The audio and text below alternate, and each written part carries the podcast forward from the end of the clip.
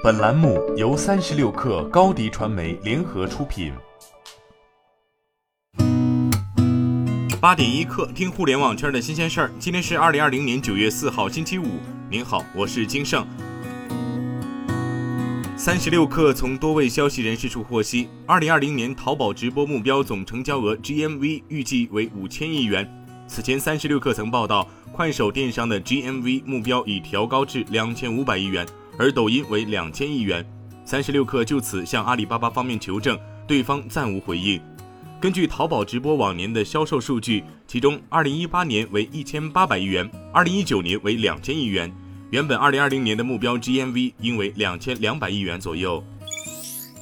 陌陌发布二零二零年第二季度财报，数据显示。陌陌二季度营收五点四七五亿美元，同比下降百分之六点八，低于最低分析师预估。分析师预估陌陌营收区间为五点五六七亿美元至五点六七八亿美元之间。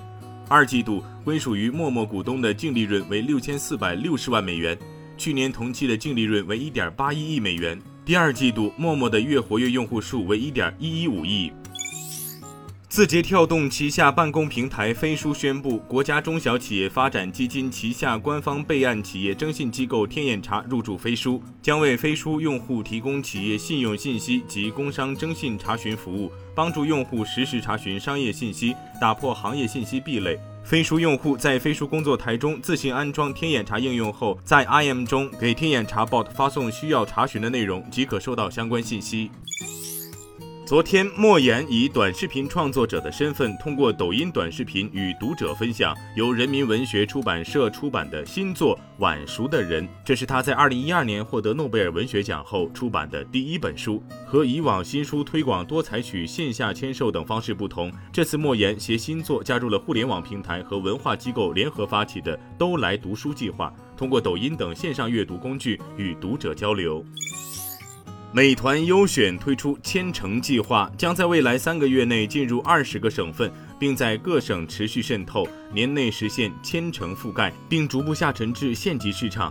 美团优选于七月份正式上线，首个试点城市选在济南。据美团披露的数据，美团优选不到两个月便已经在济南、武汉、广州、佛山四地上线，其中在武汉上线一周时间，日销售量突破五万件。日前，马蜂窝旅游联合腾讯文旅发布了二零二零年秋季旅游风向标。数据显示，湖北省宜昌、恩施、武汉三座城市在秋季旅游风向标的热度涨幅榜中位列前三。北京秋季旅游热度上涨百分之五十一，位列热度涨幅榜第五位，热度榜第十位。此外，东北的长春、哈尔滨、沈阳均进入秋季旅游热度涨幅榜前十。近期，三星发布新一代可折叠手机 Galaxy Z Fold 2。三星的这款手机依旧被定义为高端旗舰机型，售价是两千美元，折合人民币一点三六万元，和上一代折叠机价格相同，将在九月十八号上市。在第一代折叠屏产品质量备受质疑之后，三星方面称其此次在屏幕材料和铰链耐用性上都做了调整。今天咱们就先聊到这儿。编辑崔彦东，我是金盛八点一刻，咱们下周见。